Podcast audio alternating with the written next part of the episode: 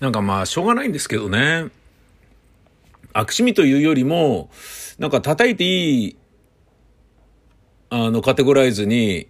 もうなっちゃったタレントさんっていうのは、もう自由に言いたい放題になりますよね。これ難しい話というか、例えば、うん、アンジャッシュの渡部健さん47歳だと、何を言ってもいい感じになってますよね。何を言ってもっていうのは、その悪趣味というレベルを超えて、いやもうこいつなら何やったって大丈夫だろうっていう、倫理的にね、えー、やばいっていうことがないだろうっていうね。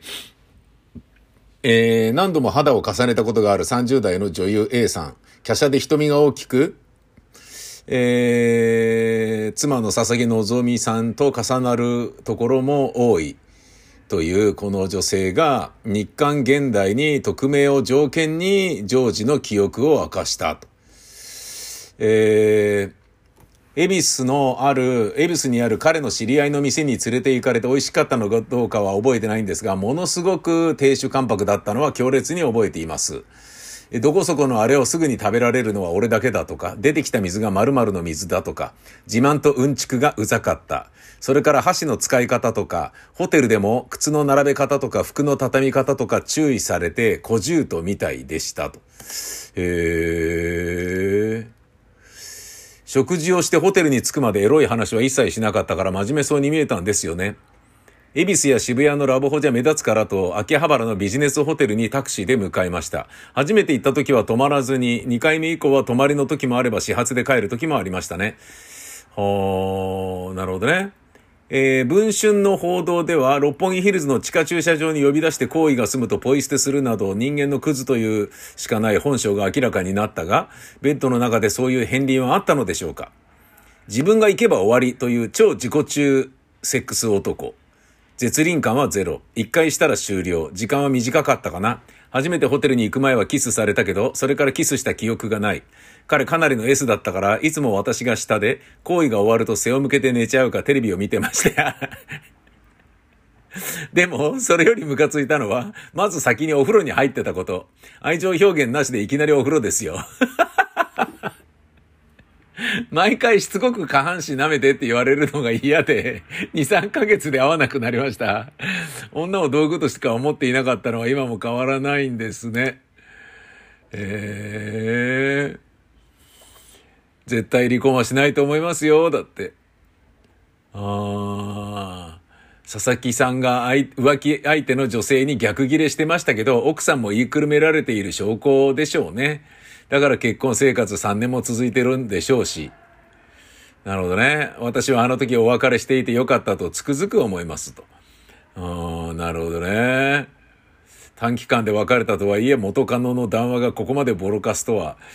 何なんだっていう、そういうことですか。面白いですね。へなんか、やっぱいろいろあるんだな、芸能人の習文ってどんどん外へ出てくんだね。ネットがどうとかっていうことを、以前にね、いろいろあるらしいんだなうーん。なるほどね。えー、渡部健が払う欲望むき出し行為の代償。うん。文春が乱倫と報じた裏の顔はまるで違う。えー、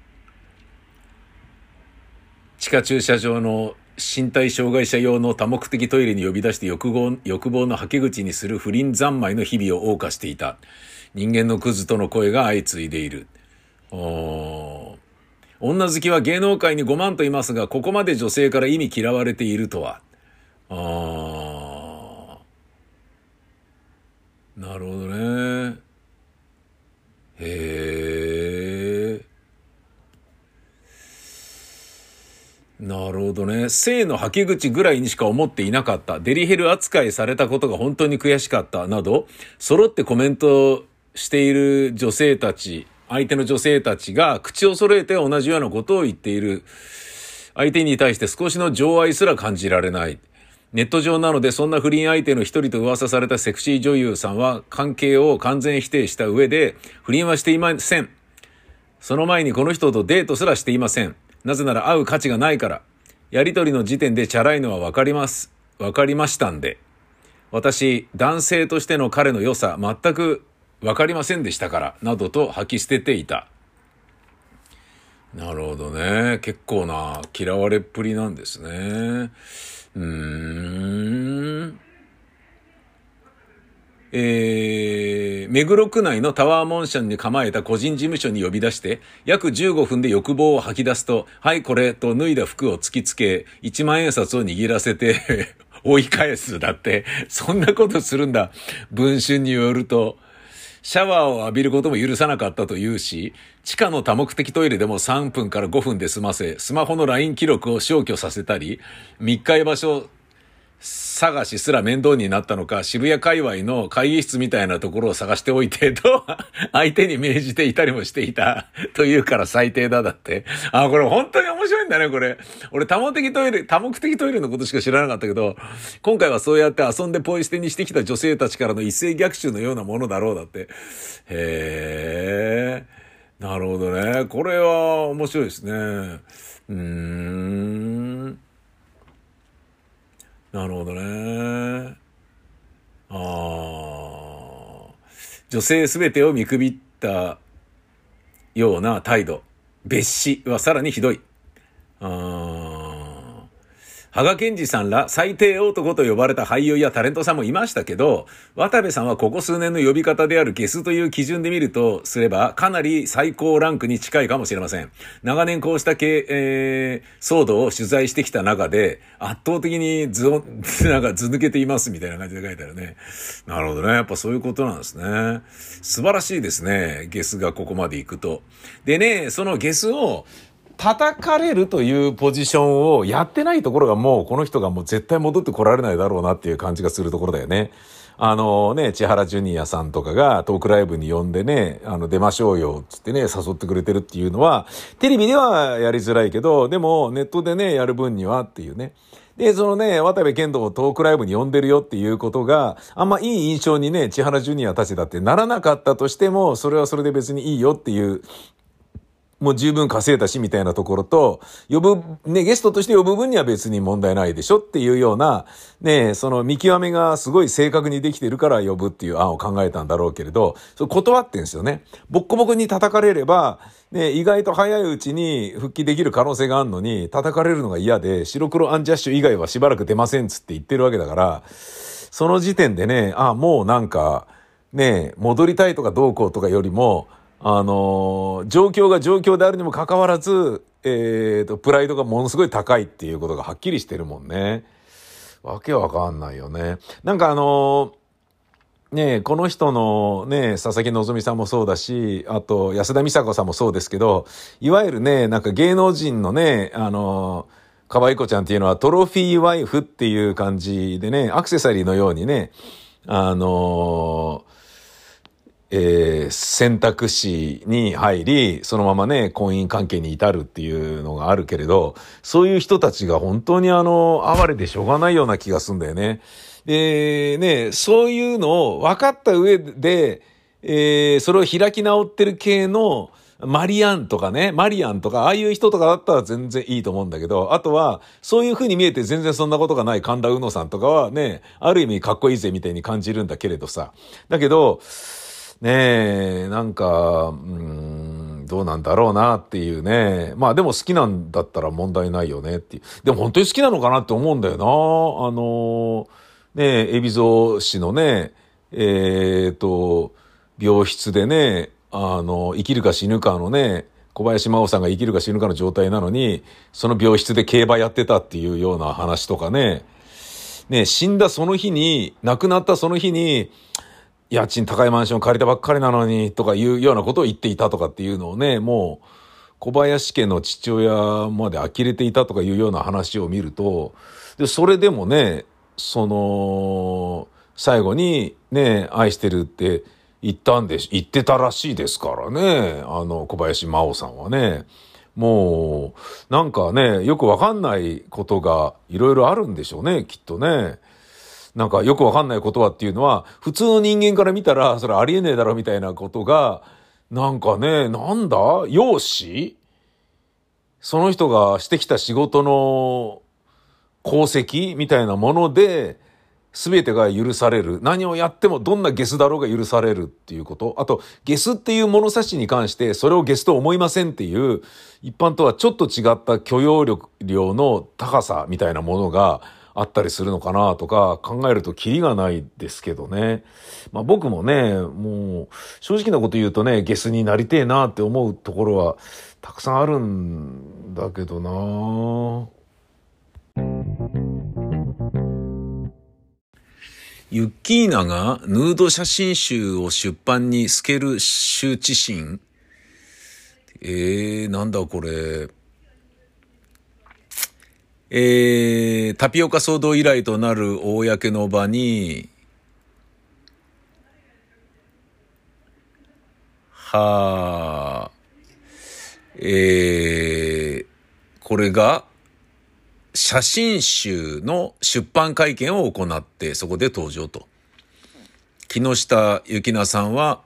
超ミニスカートに胸元ざっくり開いたワンピースで登場。えー、いろいろお騒がせしております。今日はよろしくお願いしますと頭を下げた。うん、今回の写真集は一般人としての34歳の彼女がファッション誌的な撮影と男性誌的な露出多めの撮影に挑戦。うん一糸まとわぬ姿に手ぶらといった露出度の高い写真も収録されている。へえ。出版のきっかけについてはオファーをいただいたので34歳としての思い出作りという部分も含めてシンプルにぜひお願いしますと言って出させていただきましたと。うーん。一般人と芸能人の違いについて問われると言葉が一人歩きしている部分もあると思うんですけどうん、なんか芸能事務所に所属せず、一般の方と同じようにインスタや YouTube のツールを使って今のユキナとしてできることを発信していきたいとか、なるほどね。バラエティ番組に出演するというようなことは今の時点では考えていないと。えーと、新恋人のサッカー J2 大宮アルディージャの、なんだこれ、みゆき選手、三高選手からは、雪ならしく頑張ってきてとカバンに手紙が入っていたと明かしたが、元夫のフジモンには撮影の話は全くしていないと語った。うーん。まあ写真集を出した時点で自分のタレント性で売ってるわけだからどう表現しようと完全にタレント活動再開なんじゃねえのっていうふうに、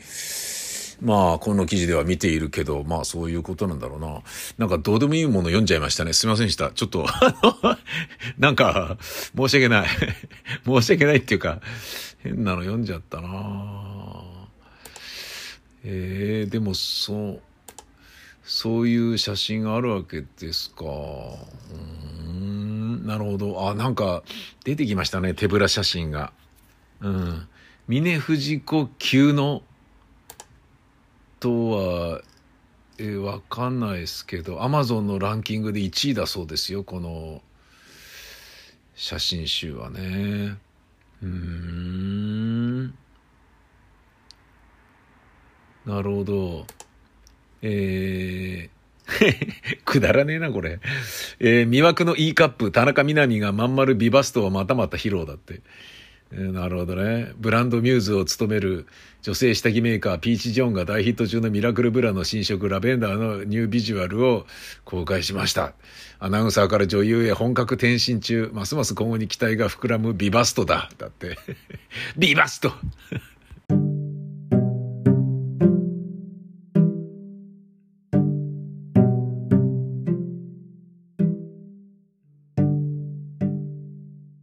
そうやってね、考えると、あの、芸能界すごろくもいろいろね、多面性を帯びてきて、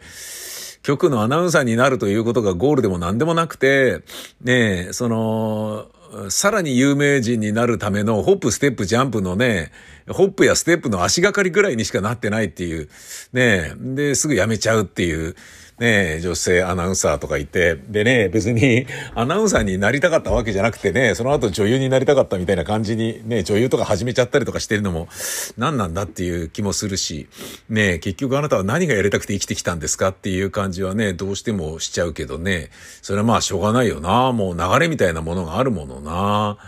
うーん。なんかね、あのー、前にも話しましたけど、放送局でアナウンサーを一人雇うのを、アナウンサーじゃないや、新入社員一人雇うのを、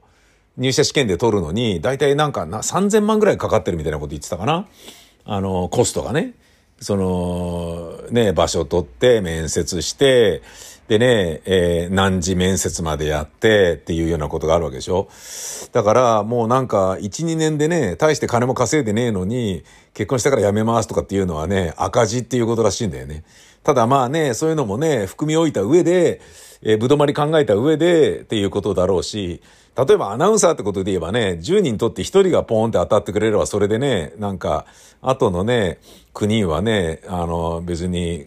いなくなってくれていいわけだからっていうね、そういう部分だろうしな。で、実際ね、そういう感じでね、すぐアナウンサーやんなくなっちゃう人もいっぱいいるからね、もう。しょうがないよね。難しいよね。で、やっぱ取らないと、10人取らないと誰が化けるかわかんないから、とりあえず10人取るっていうね。で、その国をね、どの部署であれ、ね、備品をね、整理するようなね、空いてるロッカーを、ね、管理するね、部署にね、回すみたいなこととかを、なんとかやりくりした上でも食わすことができるから、そういう風に10人取るっていう風になってるわけですよ。まあまあ10人っていうのはどうだかわかんないけどね。その、なんだろうな。ネタを名刺代わりにね、えー、お笑いタレントが芸能人になり、芸能人になってから、ネタよりもいろんなことでっていうような、なんかね、こう、なんだろうな、持ち場をね、不動のものに確立しようとするプロセスっていうのが、なんかマニュアル化してきてね、で、それを教えるのも、ね、覚えるのもみんなすごい巧みになってきて、うん、で、そういうね、使える芸能人をよりね、育てる育て方っていうのもスタッフがどんどん熟知していって、っていうようなのがテレビ界だとするとね、うん。なんかラジオはね、どちらかというとね、そういうテレビタレントに、おんぶに抱っこで丸投げでお任せで、ね、スタッフは、あの、これといったクリエイティビティがない方がいいみたいな、ね、感じになってたりするっていうのがね、ちょっと残念だけどね。うん。俺はね、個人的にはね、そういう要素がね、ほとんどないに等しかった、えー、日本放送はもうちょっとね、あの、もうちょっと日本放送らしさ出してほしいなっていう気はあるんだけどな、個人的にはね、うん。やっぱね、あの、徒歩、あのほほん系のね、文化放送の方がね、まだね、あの、実局のイメージのね、持ってる面白さ、ね、とりあえずどこ切っても文化放送っていう感じのね、温かさと面白さとほんわかした感じ、そしてコミカルな感じ、ね、出してるような気がすんだよな。だからね、あの、AM らしさをちゃんとね、伝統として残しますよっていう、無形文化財として AM ラジオっていうものを残しますよっていうのであれば、俺ね、今ね、こう、まだギリギリやってると言えなくもないのは文化放送ぐらいじゃないかなっていう気はしてんだよな。